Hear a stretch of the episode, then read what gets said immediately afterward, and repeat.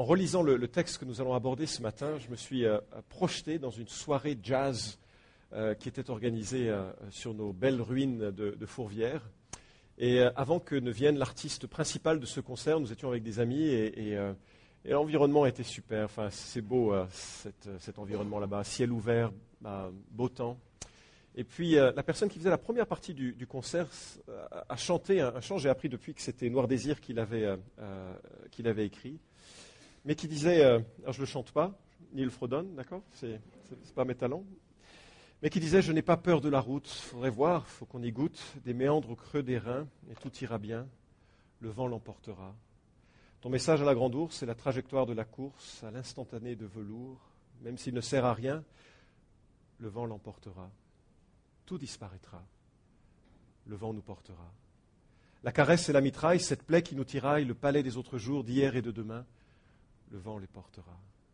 Génétique en bandoulière, des chromosomes dans l'atmosphère, des taxis pour la galaxie, mon tapis volant, lui, le vent l'emportera, tout disparaîtra. Je vous passe la suite parce que finalement c'était un, amas de, pensées comme ça un petit peu. Mais ce qui m'a interpellé, c'est cette euh, phrase le vent l'emportera. Vous n'avez pas l'impression que la vie passe et le vent l'emporte? Vous n'avez pas l'impression que ça n'a pas vraiment de sens, toute l'existence que l'on mène, toutes les choses que l'on entreprend, toutes les réussites euh, par lesquelles on passe? Le vent porte et emporte ceci. C'est une observation poignante et lancinante que rien ne peut rester avec nous, les plus grands plaisirs, les plus grandes déceptions, heureusement aussi, mais tout passe. Et l'Ecclésiaste l'a observé il y a 3000 ans. Je vous invite à ouvrir vos Bibles dans ce livre de l'Écriture qui est euh, après les psaumes, après les proverbes, et que vous trouverez, euh, euh, je suppose, fort d'une pédagogie utile pour vivre notre existence. Ça, a ouvert un horizon pour moi. J'espère que ce sera le cas pour vous. Ecclésiaste chapitre 1 à partir du verset 1. Parole de l'Ecclésiaste, fils de David, roi à Jérusalem. Vanité des vanités, dit l'Ecclésiaste. Vanité des vanités, tout est vanité. Que reste-t-il à l'homme de toute la peine qu'il se donne sous le soleil? Une génération s'en va, une génération vient, et la terre subsiste toujours. Le soleil se lève, le soleil se couche, il aspire à retourner vers le lieu d'où il se lèvera, allant vers le sud, tournant vers le nord, tournant, tournant, ainsi va le vent, le vent qui reprend ses circuits. Tous les fleuves vont à la mer et la mer n'est point remplie. Va le lieu où il coule, les fleuves continuent à couler. Toute chose se fatigue, au-delà de ce qu'on peut dire. L'œil ne se rassasie point de voir et l'oreille ne se lasse pas d'entendre. Ce qui a été, c'est ce qui sera, ce qui s'est fait, c'est ce qui se fera. Il n'y a rien de nouveau sous le soleil. Y a-t-il une chose dont on dise voici, ceci c'est nouveau? Elle a déjà eu lieu dans les siècles qui nous ont précédés. On n'a point souvenir du passé et ce qui arrivera dans l'avenir ne laissera point de souvenir vers ceux qui viendront dans la suite. Bon dimanche ce matin, non? La première chose que je voudrais observer, c'est que nous avons là la frustration d'un spécialiste. L'homme qui signe ces lignes est un pro de la vie et un pro de la frustration. Ecclésiaste, son titre, en passant par la traduction grecque, l'hébreu porte Coëlette.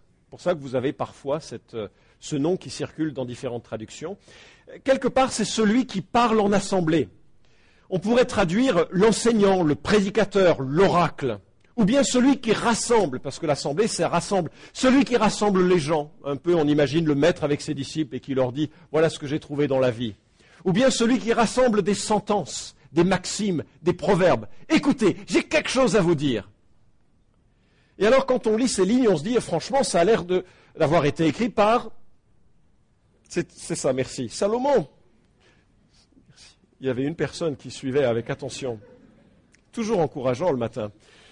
Mais il faut savoir qu'un certain nombre d'auteurs, il y a des livres qui ont été écrits, qui ne considèrent pas que c'est Salomon qui a rédigé ce texte.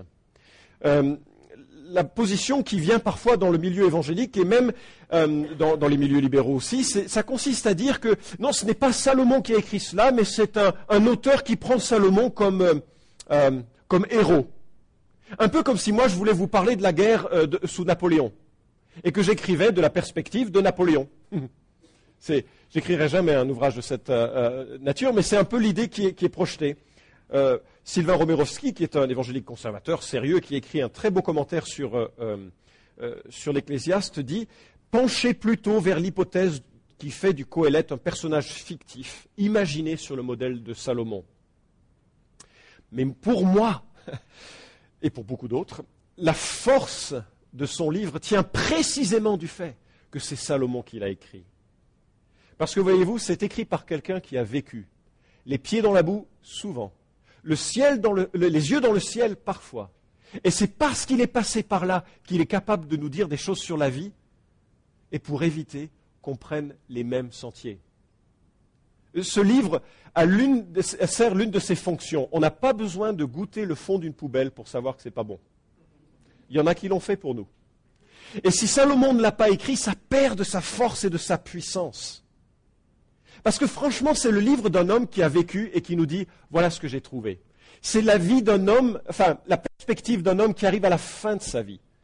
D'ailleurs, Jacques Ellul, qui a écrit aussi un commentaire sur, cette question, euh, a écrit la chose suivante. Voici peut-être 40 ans, j'ai songé qu'une méditation actuelle sur ce livre pourrait être une conclusion adéquate à l'œuvre que je commençais à entrevoir. Il me semblait toutefois que cela ne pouvait venir qu'à la fin de mon chemin intellectuel et vital. Le livre de l'Ecclésiaste est une conclusion, non un point de départ possible. Je crois que ceci est conforme au texte lui-même. Toutes les affirmations ou contestations de l'Ecclésiaste arrivent, expérience faite, comme une espèce de point final. Non pas une conséquence, mais une conclusion car je crois qu'il n'y a pas grand-chose à dire possible à partir de ou après l'Ecclésiaste. Alors voilà, nous avons un homme qui écrit au début de sa vie, euh, il est jeune, ça c'est le côté gauche de la salle de l'église. excusez hein, pour ceux qui sont à droite, c'est pas d'accord. il écrit le cantique des cantiques alors qu'il commence un chemin amoureux. Et qu'est-ce qu'il en parle bien? L'amour, c'est quand même, euh, enfin voilà, c'est cantique des cantiques quoi. Milieu de sa vie, il écrit Proverbe. La vie est un petit peu plus dure, il s'est planté sur deux, trois points. Et euh, c'est quelque chose qu'il a écrit alors qu'il avait 40 ou 50 ans, parce que ses enfants sont déjà grands il leur parle de l'immoralité sexuelle, de la manière de gérer le business. Ce pas des gamins en maternelle à qui il parle quand il dit mon fils, mon fils. Et puis à la fin de sa vie, après qu'il ait vraiment carrément dérapé dans bien des domaines, il écrit ces paroles-là. C'est vraiment une conclusion de vie, et franchement, j'espère que pour nous, ce sera une conclusion avant de la vivre. Parce que ce serait vraiment tragique de passer par le chemin qu'il euh, euh, a lui-même euh, vécu. Alors Salomon, si c'est bien lui, je crois que c'est lui l'auteur, Salomon est né dans une famille particulière, vous connaissez peut-être l'histoire, son père est le roi d'Israël, et alors qu'il est au sommet de son succès, il voit une femme nue sur un toit, la convoque, couche avec elle, se trouve qu'elle est mariée. Alors, comme euh, elle tombe enceinte, il fait tuer son mari pour pouvoir masquer cette grossesse en prétendant ainsi qu'il en, euh, est l'auteur tout à fait légitime. Juste pour que vous sachiez, c'est pas bien. D'ailleurs, Nathan, le prophète, le confronte, et puis un jugement vient sur David, et pourtant David et Bathsheba maintiendront une union euh, euh, forte, duquel naîtra un autre enfant, Salomon. Mais bon, il vient dans une famille un peu dysfonctionnelle quand même. Hein. Et, Salomon, il devient roi à Jérusalem autour de 970 avant Jésus-Christ. Et vous savez quoi? La descente commence. Quand il devient roi, il est déjà marié avec une ammonite nommée Naama. Et franchement, ça aurait dû être suffisant. Seulement, quand on devient roi, il faut avoir une reine. Et plutôt que de regarder sa femme comme une reine, il prend une femme pour reine, la fille du Pharaon. Un mariage politique arrangé, parce que l'Égypte est quand même euh, une facture, une signature internationale importante. Alors avoir pour reine la fille du Pharaon, c'est déjà établir son règne. Hélas, hélas. Premier euh, compromis euh, qui va s'enchaîner avec un certain nombre d'autres compromis. À la fin de sa vie, on dit qu'il avait 700 femmes et 300 concubines. Je ne sais même pas comment on peut gérer ça. C'est pas bien. Enfin, il faut surtout sortir de l'idée que Salomon est un héros. Il n'est pas un héros. Il ne fait pas partie des héros de la foi en Hébreu chapitre 11. Un zéro parfois, oui. C'est pas bien. Je ne sais pas comment les femmes vivaient entre elles d'ailleurs, cette relation un peu particulière. Et puis des concubines, c'est franchement pas, enfin voilà quoi, c'est pas, vaut mieux pas d'ailleurs que je décrive ce que c'est qu'une concubine, parce que c'est pas vraiment l'idéal de Dieu dans le type relation homme-femme. Finalement, les petits compromis engendrent de grosses dérives. C'est certainement le cas, je suppose, dans, nos vies. Les petits compromis qui sont faits, qui, quelque temps plus tard, deviennent un fleuve difficile à maîtriser. Bon, alors vous pourriez dire, oui, ce deuxième mariage, c'était avant qu'il ne demande de la sagesse. Parce qu'il y a quelque chose de très attachant chez Salomon. C'est que malgré ce début de descente, euh, quand il devient roi, Dieu lui apparaît en songe. Et vous savez ce qu'il lui demande? Demande ce que tu veux, je te le donnerai. C'est une question extraordinaire. Imaginez que Dieu vous apparaisse en songe et vous dise Demande ce que tu veux, je te le donnerai. Qu'est-ce que vous répondriez? Je ne veux pas le savoir, hein je veux pas le savoir. Mais comme ça, spontanément, qu'est-ce que vous demanderiez? Le loto, la santé, une longue vie heureuse et prospère, ou bien des enfants sages, ou bien qu'est-ce que vous auriez demandé? Il y a tellement de choses à demander sur ce bas monde. Hein.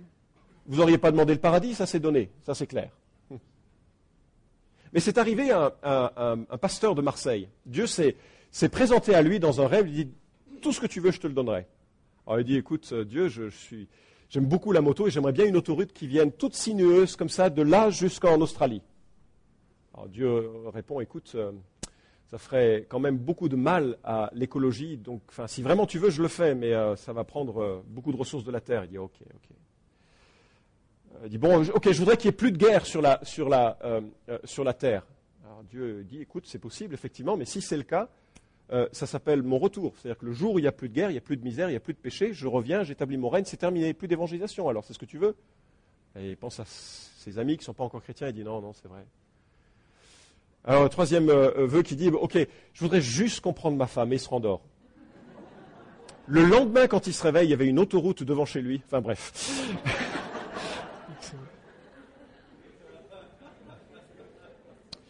Ce qui est remarquable, c'est que Salomon répond, Accorde-moi donc maintenant sagesse et connaissance, afin que je sache me conduire à la tête de ce peuple, car qui pourrait gouverner ton peuple, ce peuple si grand?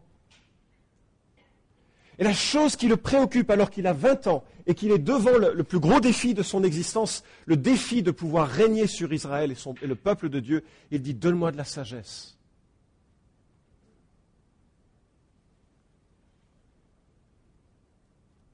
Et après une longue vie de sagesse et de déchéance, la grande conclusion qu'il donne de tout ce qu'il a pu amasser, c'est ceci.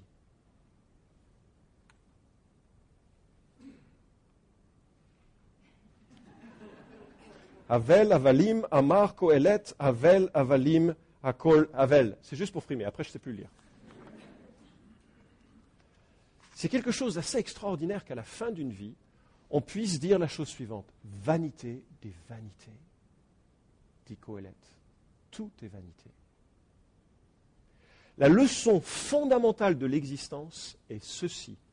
Tout est vanité. Vous voulez bien ouvrir vos Bibles quelques chapitres plus loin, chapitre 12, verset 6.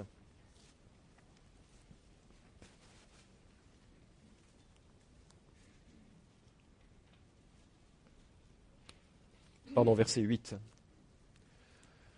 Ecclésiaste 12, 8. Vanité des vanités, dit l'Ecclésiaste. Tout est vanité. C'est marrant, hein, c'est le début et la fin du livre. Quelque part, tout le reste de la série va montrer pourquoi tout est vanité. Mais le début et la fin du livre, c'est vraiment la thèse principale d'un homme qui a eu la sagesse et l'expérience au-delà de ce que l'on peut imaginer et il dit tout est vanité. Le terme Evel en hébreu est un mot capital, bien sûr, dans le livre de l'Ecclésiaste. On le retrouve 38 fois, alors qu'il n'existe que 35 fois dans tout le reste de l'Ancien Testament. Et il a l'idée très concrète de euh, vapeur, de buée, de vent. En fait, c'est vraiment le, sens principal, concret de ce mot, c'est buée, vapeur.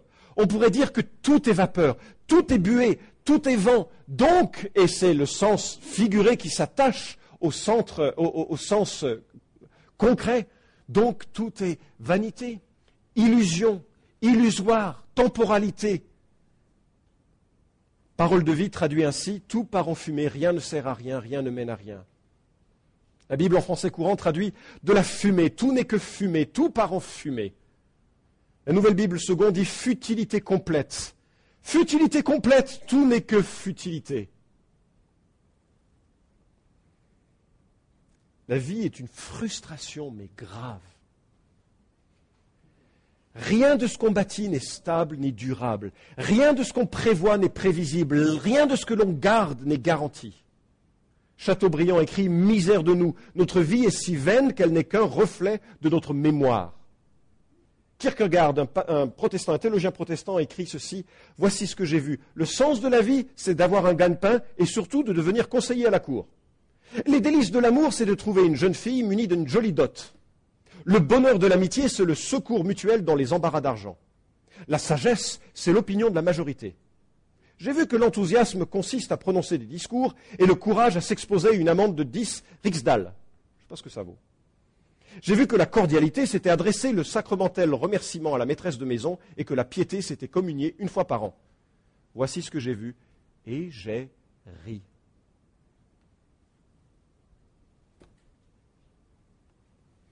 La manière dont euh, euh, l'auteur maintenant parle, c'est vraiment de, montrer que la vie est, comme une passoire. Versets 3 à 4, et une passoire, ça doit être frustrant comme existence, n'est-ce pas? Versets 3 et 4, que reste-t-il à l'homme de toute la peine qu'il se donne sous le soleil? Une génération s'en va, une génération vient, et la terre subsiste toujours. Qu'est-ce que l'on gagne sous le soleil? Là, il y a un indice clé de tout le livre. La perspective qui nous est donnée jusqu'au chapitre 12, c'est sous le soleil l'Ecclésiaste ne formule pas une sorte de philosophie de la vie qui inclut toute la théologie du salut que nous avons. C'est la perspective sous le soleil, sur terre. Comment est-ce qu'on doit vivre? Comment est-ce qu'on doit concevoir la vie? Sous le soleil, eh bien, il n'y a rien qui demeure.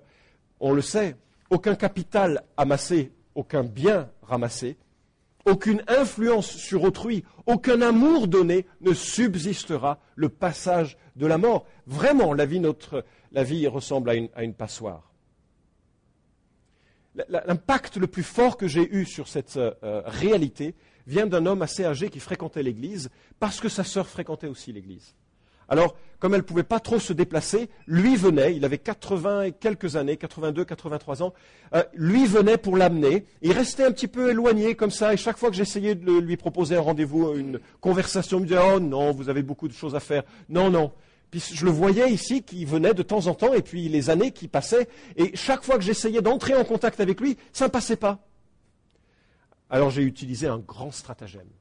Je lui ai dit, OK, vous me donnez un café, je vous donne une étude biblique.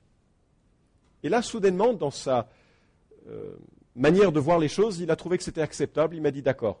Mardi suivant, j'étais à 14 heures pour un café et surtout pour une étude biblique.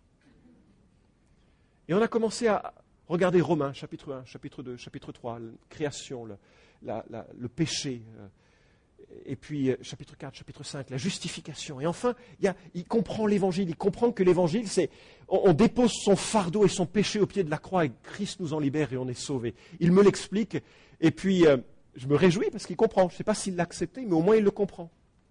Puis je devais partir en Nouvelle-Calédonie pour un, voyage et alors que je me séparais de lui, il me dit, il euh, faudra quand même que je me positionne un jour. Et je lui dis, oh monsieur, vous, êtes, vous avez tellement de la, la force et de la pêche. C'est vrai. Je suis parti en Nouvelle-Calédonie, je ne l'ai plus jamais revu. Il est mort trois jours avant mon retour. Sauf que le dimanche, après cet événement, l'équipe d'accueil l'a vu venir, paraît-il, il avait un sourire rayonnant. J'espère qu'il a fait la démarche de se convertir.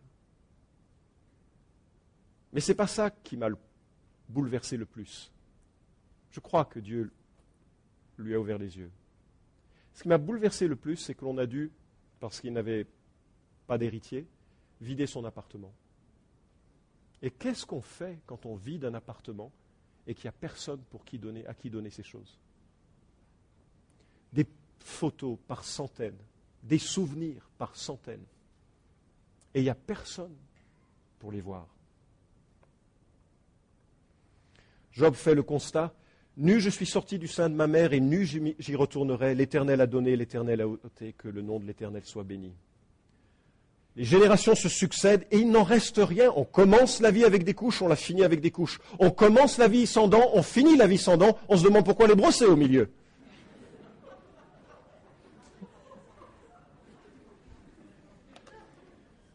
J'ai visité le cimetière de Loyas, c'est le Père Lachaise de Lyon. On y trouve les personnages illustres suivants. Le peintre Adolphe Appian. Pouvez-vous me citer une de ses toiles? Euh, Sauf ceux qui sont peut-être dans le métier. Et pouvez-vous me dire la profession de Amédie Bonnet? C'était un, un chirurgien. Regardez cet homme, il s'appelle Nisier Antelme Philippe son nom d'ailleurs est affiché, personnalité lyonnaise énigmatique, il reçut gratuitement pendant plus de 20 ans dans son hôtel particulier de la rue Tête d'Or une centaine de personnes par jour pour, lesquelles il aurait fait des guérisons miraculeuses avec la prière. Ami de l'occultiste Papus, son influence s'étendit à toute l'Europe. Il fut reçu par le tsar Nicolas II. Vous savez quoi? Tous les gens qu'il a guéris, et ils sont morts.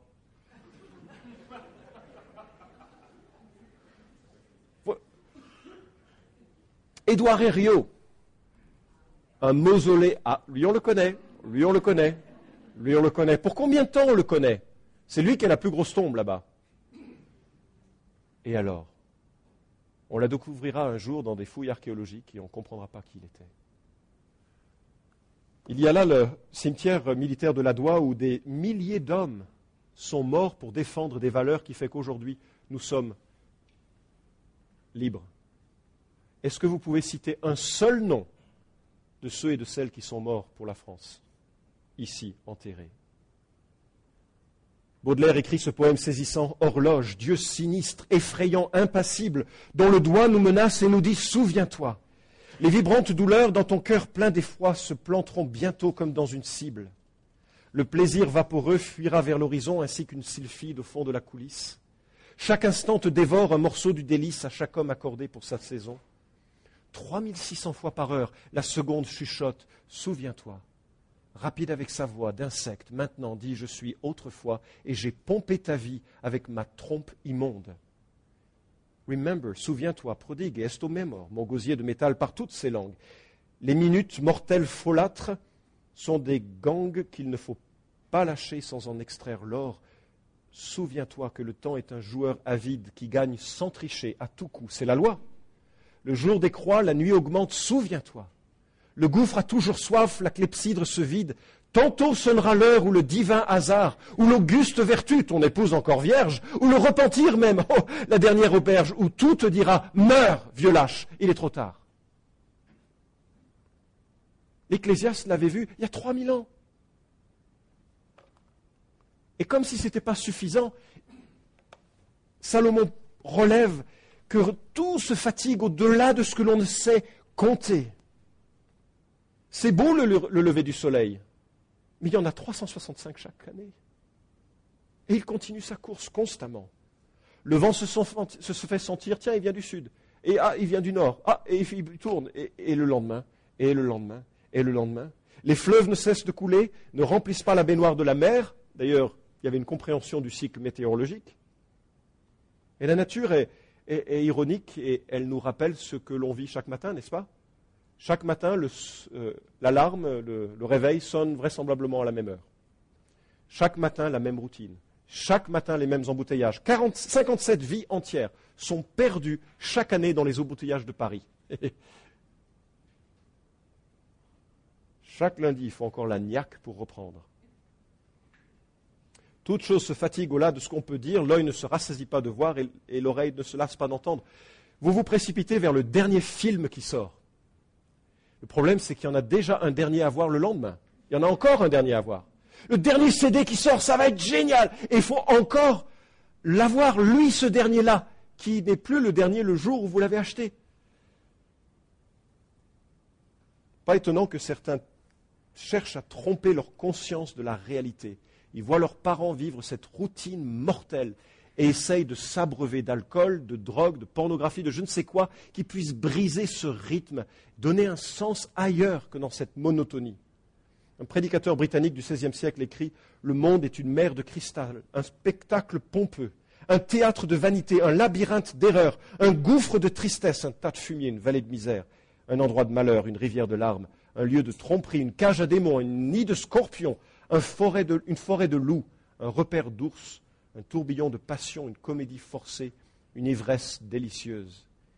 Il est plein d'un plaisir factice et d'une peine réelle, de vrais soucis et de joies certaines, de malheurs durables et d'une richesse éphémère, d'une langueur prolongée et d'une joie fugitive.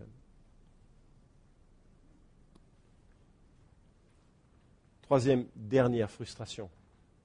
Après, il y a des choses bien qui viennent. Hein. Mais la frustration du souvenir. Ce qui a été, c'est ce qui sera, ce qui s'est fait, c'est ce qui se fera. Il n'y a rien de nouveau sous le soleil. Une autre phrase bien célèbre euh, que le monde aime aussi à répéter. Alors, quand on lit ça, on se dit Ah, c'est pas vrai. Depuis Salomon, il y a des choses nouvelles. Il y a par exemple ceci l'iPhone.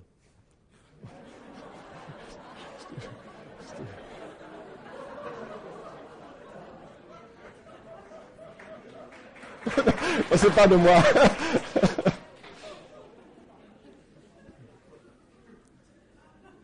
je vais en mettre un dans mon bureau juste pour prétendre que je suis intéressant et, et branché. Les gens disent depuis Salomon, on est allé sur la Lune. Vous vous souvenez, un petit pas pour moi, un grand bon pour l'humanité. Mais le président de l'université de Harvard, pas un idiot, en 1980 dit ceci. Vous pouvez marcher sur la Lune, mais il n'y a rien à faire là-bas, sinon regardez la Terre se lever. Et quand vous l'avez vu se lever une fois,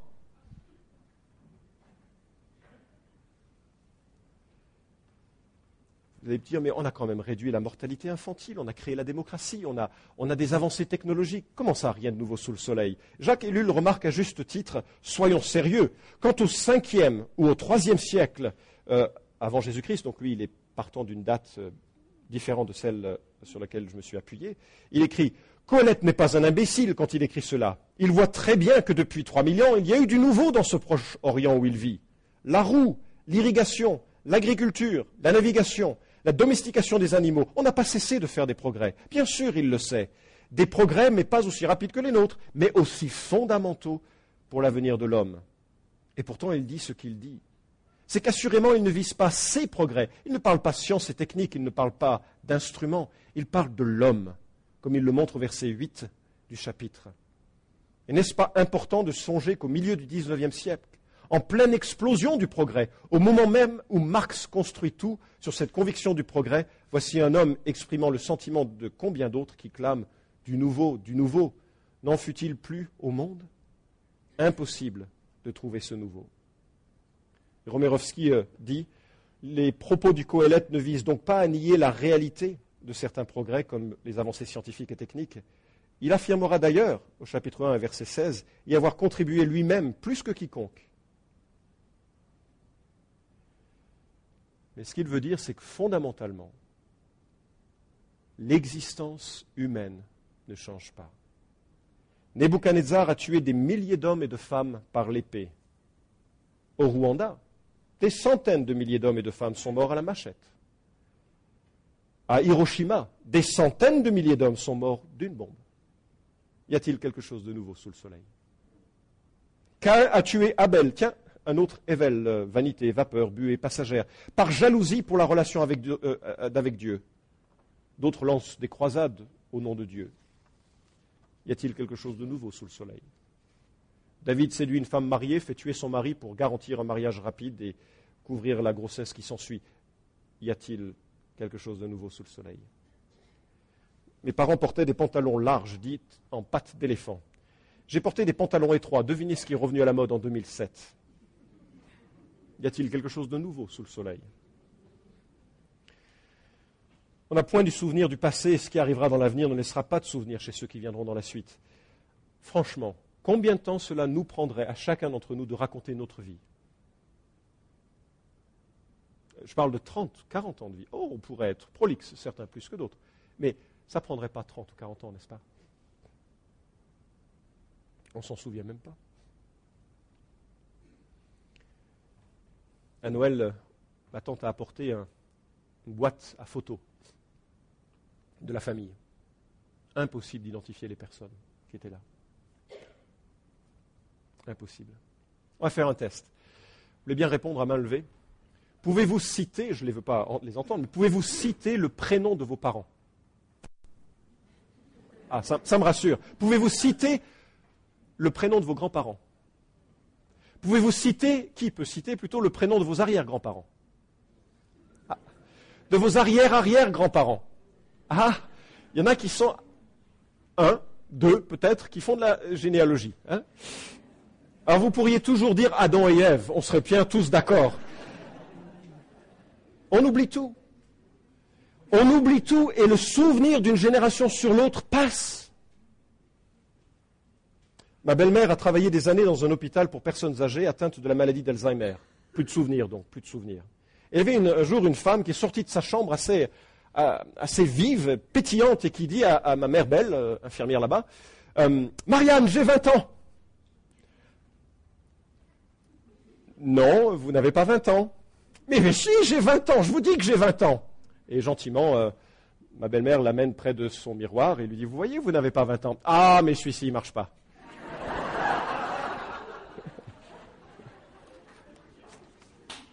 Telle est la vie sous le soleil. C'est le temps de conclure parce qu'il nous reste aussi le privilège de célébrer ce qui va nous donner le sens de notre vie. Mais quelle réponse à donner à cette observation? Et je voudrais chaque fois conclure avec quatre manières de vivre un peu ce que l'Ecclésiaste nous dit. Première chose évidente dans une église, mais peut-être on a là des gens qui nous visitent. La première chose évidente dans une église, rejetons ce qui est du nihilisme cette philosophie du néant qui nous vient de Nietzsche et qui est popularisée aujourd'hui par euh, des gens comme euh, Michel Onfray. Cette philosophie du nihilisme, qui est déclinée de différentes manières, nous dit que puisqu'il n'y a que ici maintenant, vivons avec ici maintenant dans la perspective du néant qui nous attend. Et les deux personnages que je vous propose à votre méditation ce matin s'appellent Léopold et Loeb. Ils étaient couple. Bon, j'en dirai pas plus. Deux hommes qui ont décidé, euh, puisque la vie était néant, ils venaient de le voir en classe euh, de philosophie de leur université. Et comme la vie n'avait pas plus de sens que la mort, ils ont décidé de commettre le crime parfait. C'était leur seule motivation. Et ils ont pris leur voisin de 14 ans et l'ont tué brutalement en s'assurant, après trois, quatre mois de préméditation, qu'il n'y aurait aucune manière de retrouver ni le corps sur lequel ils avaient mis de l'acide chlorhydrique, ni des traces de leur euh, engagement. Par pure philosophie, euh, un cas extrême, tous les nihilistes ne font pas ça, heureusement. Mais quelque part, ils étaient assez cohérents avec euh, leur observation de vie qui n'a pas de sens. La défense a été brillante, faisant part de, justement de l'influence de la philosophie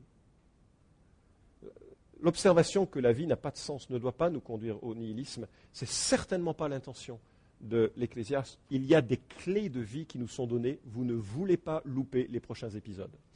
Mais l'autre euh, manière de voir les remarques que nous fait euh, Salomon, c'est qu'il faut accueillir consciemment, je crois, la frustration humaine.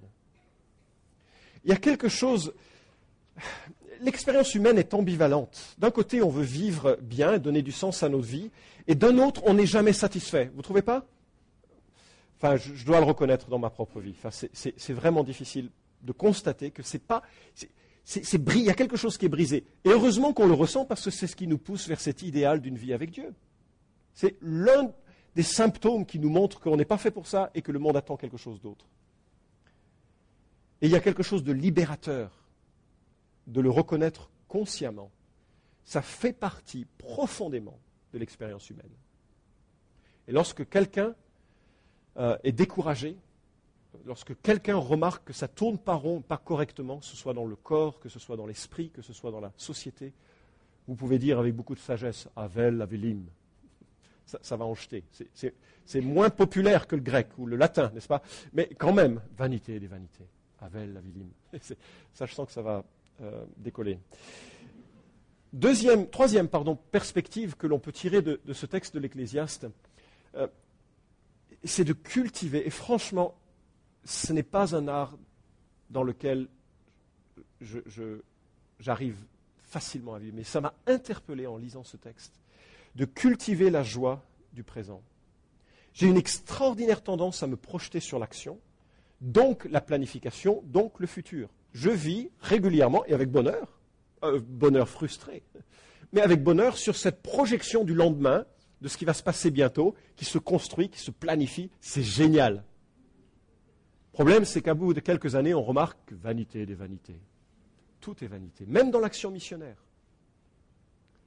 Et alors, qu'est-ce qui reste? Ah, il reste aujourd'hui.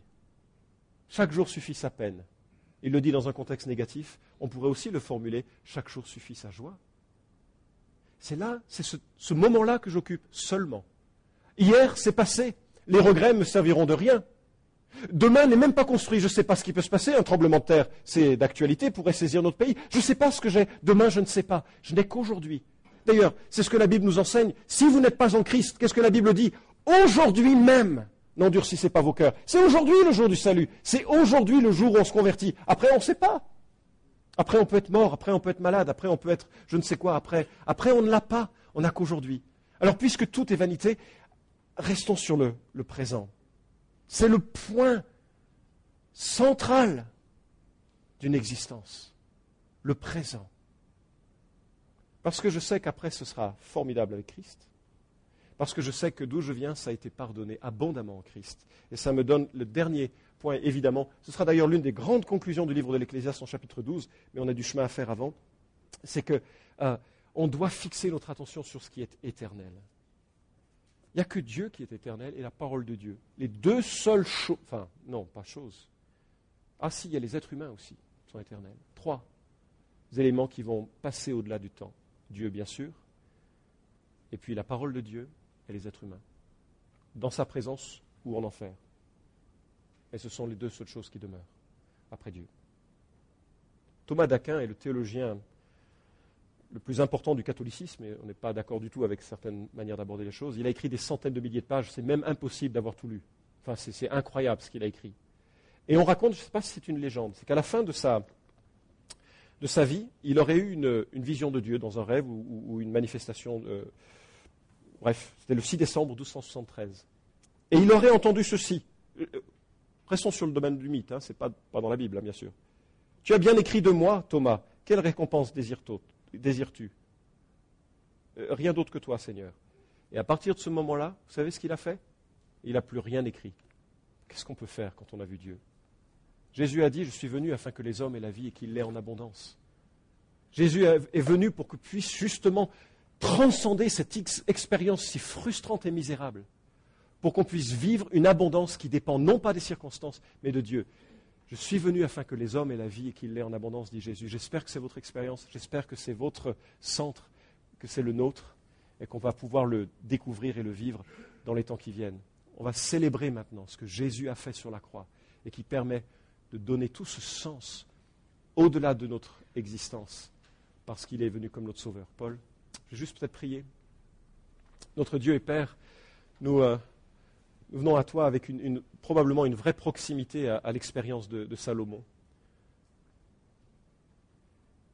Le constat de cette frustration qui parfois nous, pousse à, la fuir dans de mauvaises directions, à désespérer plutôt que de placer notre confiance en toi. Ce constat, Seigneur, il est universel et en fait, c'est parce que tu nous as fait pour toi. Et tant qu'on n'a pas une vie avec toi, une relation avec toi, il n'y a rien qui demeure réellement. Remplis-nous, Seigneur, de la, sagesse de vivre en tant que chrétien dans ce monde de frustration pour qu'elle ait du sens, un sens qui vient de toi. Merci de parler à nos cœurs. Amen.